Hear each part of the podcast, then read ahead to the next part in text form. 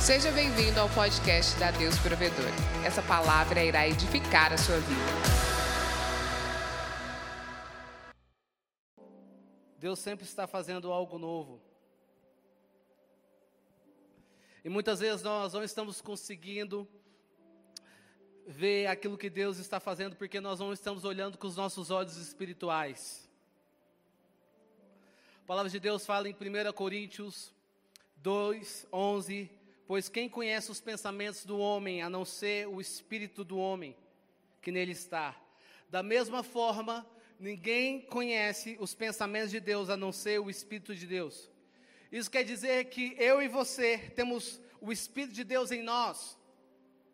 Temos acesso aos pensamentos que Deus tem ao nosso respeito. E algo que Deus tem falado no meu coração durante esse tempo é Lucas mantenha a sua esperança no tempo de crise. Mantenha a sua esperança no tempo de crise. Muitas vezes a crise tem paralisado e impedido de nós movermos para o novo. E o que Deus está querendo nos ensinar, quando você mantém a sua esperança, seja no tempo bom ou ruim, Ele sempre irá fazer. Sabe por que Ele sempre irá fazer? Porque o céu nunca estará em crise. Ele irá fazer porque o céu nunca estará em crise. E qual deve ser a nossa oração? A nossa oração deve ser: seja feita a tua vontade, assim na terra como é no céu. Sabe? Você pode fazer essa oração na sua casa nesse momento. Seja feita a tua vontade, assim na terra como é no céu. Agora, como eu posso manter a minha esperança no tempo de crise? É isso que eu quero falar. Eu quero compartilhar algo, quero compartilhar três pontos como você pode manter a sua esperança no tempo de crise. Primeiro, aprenda a confiar no plano que Deus tem colocado em seu coração. Aprenda a confiar com o plano que Deus tem colocado no teu coração. Então, quando Deus fala para Abraão, lembra daquela quando Deus fala para Abraão, Abraão fala assim: Abraão, sai da tua terra, dos meus, dos seus parentes e da casa do seu pai e vá para a terra que eu lhe mostrarei. Farei de você um grande povo e o abençoarei. Tornarei famoso o seu nome e você será uma bênção. É interessante nós lemos esse versículo. Abraão não tinha condições. Abraão não tinha condições porque a sua mulher era estéril. Abraão não tinha condição de cumprir o plano que Deus tinha para a vida dele, porque um, um, dos motivos é a sua mulher era estéreo, e o segundo motivo é porque ele era avançado de idade. Se eu não me engano, ele tinha 72 anos de idade. Ele era avançado de idade. Quando Deus chama Moisés para libertar o povo do Egito, Moisés também não tinha capacidade de cumprir o plano de Deus sobre a vida dele. Moisés não tinha capacidade, e todos que Deus chamou também não tinham capacidade. Todos eles falam: Eu não sou capaz de fazer aquilo que o Senhor tem para a minha vida. Mas algo que você precisa entender: que o plano de Deus, ele é baseado em Deus. Todo plano em Deus, ele é baseado em Deus. Se Deus ele te dá um plano, ele traz a solução. Se Deus ele te dá um plano, ele traz a solução sobre a sua vida. E tudo que nós precisamos é construir no plano que Deus tem colocado sobre as nossas vidas. Tudo que nós precisamos, precisamos é deixar o Senhor nos esticar. Tudo que nós precisamos é deixar o Senhor esticar a nossa fé. Tudo que nós precisamos é dar um passo de fé. Será que você pode dizer aí, nesse momento, você que está aqui também, os voluntários, diga, dê um passo de fé. Diga mais alto, dê um passo de fé. Tudo que você precisa é dar um passo de fé. Porque quando você dá um passo de fé, Deus provém o cordeiro. Quando você dá um passo de fé, Deus abre o mar vermelho. Quando você dá um passo de fé, Deus manda o manar do céu. Yeah. Quantos querem o manar do céu nesse momento? Deus ele manda o manar do céu e Deus está nos esticando nesse momento dizendo: construa a sua vida nos planos que eu tenho colocado sobre, sobre o seu coração. Tudo que você precisa é ser intencional. Eu amo o versículo que diz em Jeremias 29, 29 11, fala o seguinte: Porque eu sou o que conheço os planos que tenho para você, diz o Senhor. Plano de fazê-lo prosperar e não de causar dano. Plano de dar a vocês esperança e um futuro. Sabe, o plano de Deus para a tua vida é dar um futuro e uma esperança. O plano de Deus sobre a tua vida é de dar um futuro e esperança. Segundo ponto que Deus tem falado no meu coração, como você mantém a tua esperança no tempo de crise é declare vida.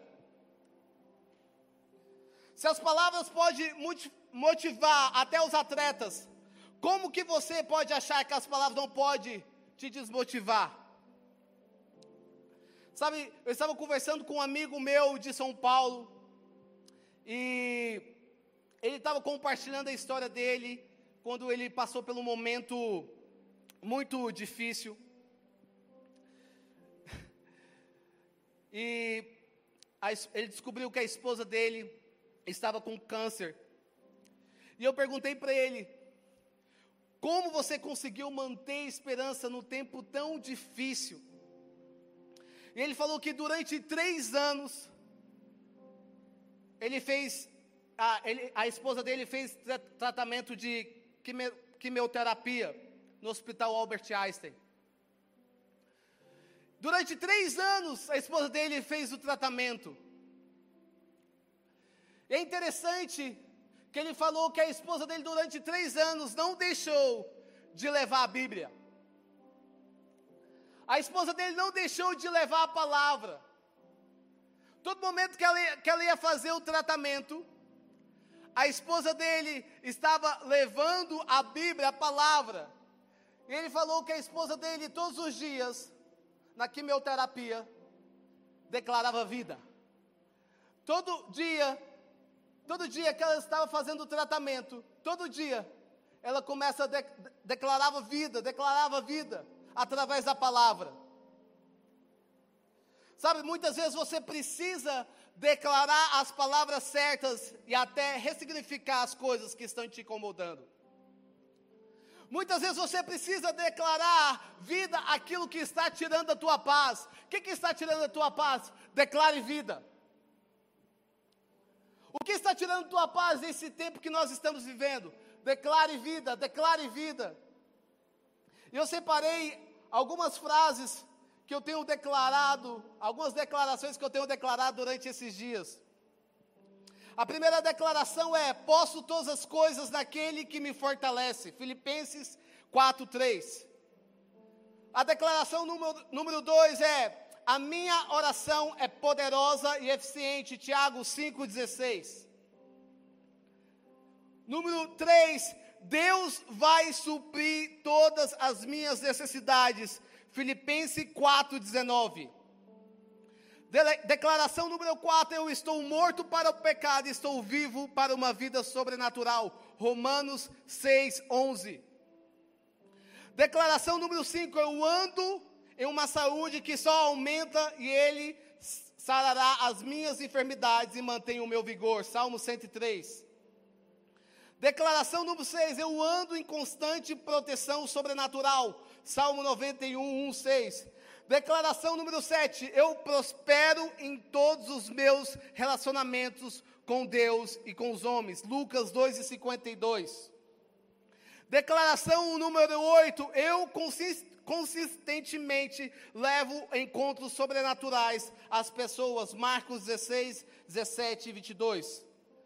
Declaração número 9: através de Jesus eu sou 100% amado e digno de todas as bênçãos do Senhor. Colossenses 1, 12 ao 14.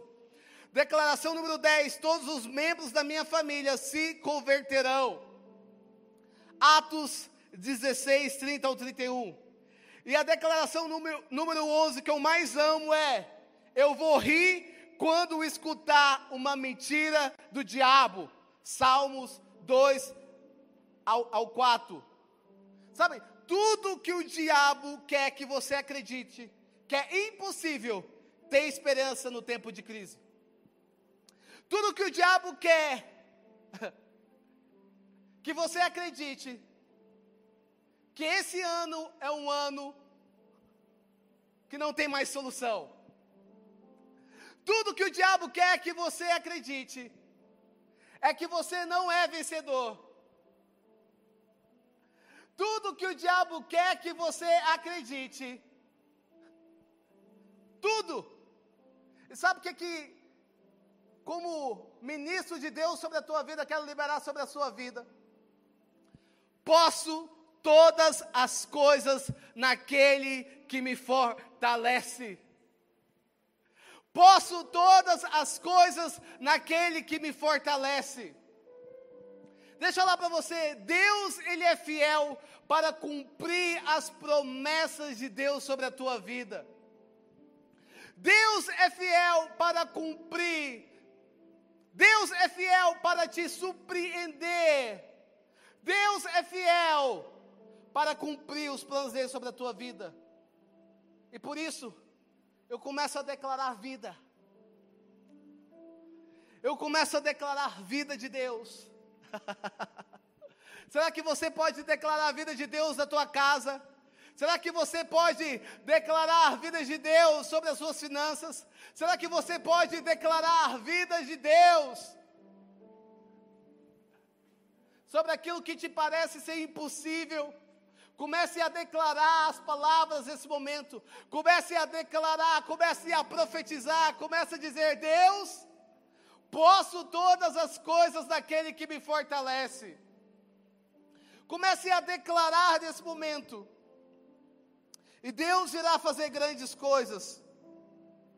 E o último ponto, o último ponto que Deus tem falado comigo é: para você manter a tua esperança em tempo de crise você precisa ser generoso. Generosidade é o caminho para a prosperidade. Sabe, existem pessoas que permanecem em tempo de crise. Mas existem pessoas que prosperam em tempo de crise. Existe uma diferença muito grande entre permanecer e prosperar. Existe uma diferença muito grande em, em permanecer em tempo de crise e prosperar. E sabe o que, é que Deus quer para a sua vida nesse tempo? Que você prospere.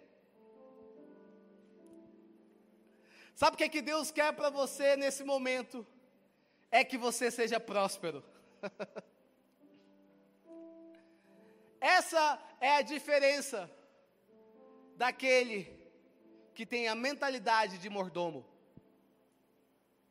Quem tem a mentalidade de mordomo, ele fala o seguinte: eu só estou administrando aquilo que é do Senhor. Quem tem a mentalidade de mordomo, ele está dizendo: eu só estou administrando aquilo que pertence ao Senhor. Você é um bom mordomo. A palavra de Deus fala em Provérbios 11, 25. O generoso prosperará. Quem dá alívio aos outros, alívio receberá. Sabe, o generoso sempre prospera. Quantos aqui querem ter um coração generoso? Quantos aqui querem não simplesmente ter esperança, mas quantos aqui querem compartilhar a esperança? Porque a palavra de Deus fala: Cristo em nós, a esperança da glória.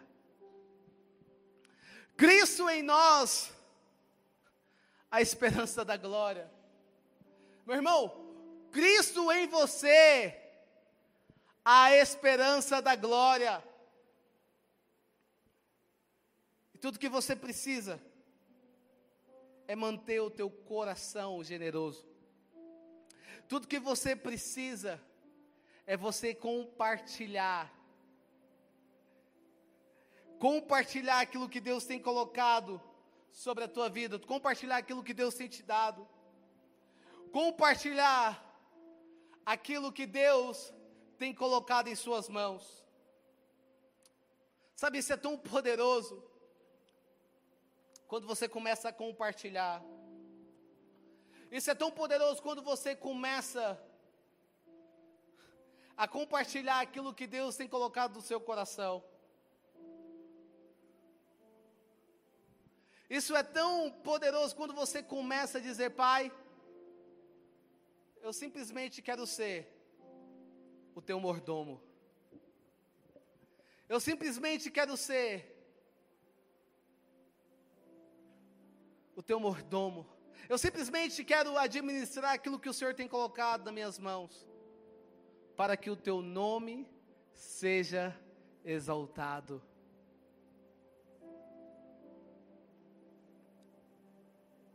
Sabe, honrar com o teu tempo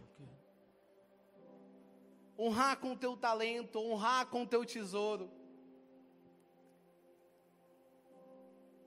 Eu quero nesse momento te encorajar. Eu quero nesse momento te impulsionar dizendo: não permita que a crise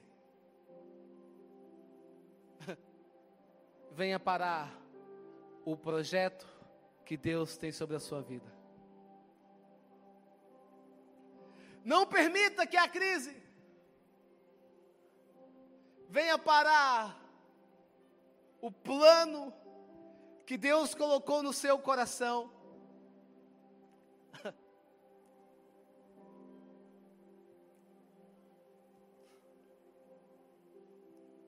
Não permita.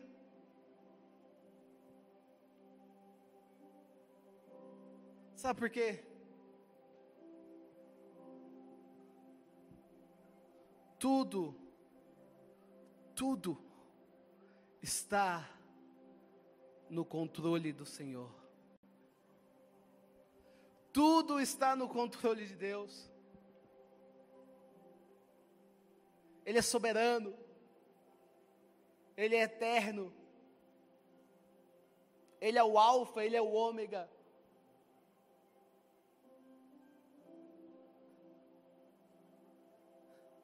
Ele é o início, Ele é o fim. Tudo está no controle dele. Sabe, talvez por esse momento que você está vivendo, você esqueceu de um detalhe. você esqueceu de um pequeno detalhe. A crise não é maior do que o seu Deus.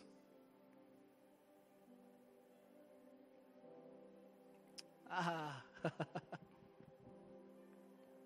e quando eu começo a lembrar disso, quando eu começo a trazer à memória aquilo que me dá esperança, eu começo a andar sobre as águas. eu começo a crer que se o mar não se abrir, Deus irá fazer eu andar sobre as águas.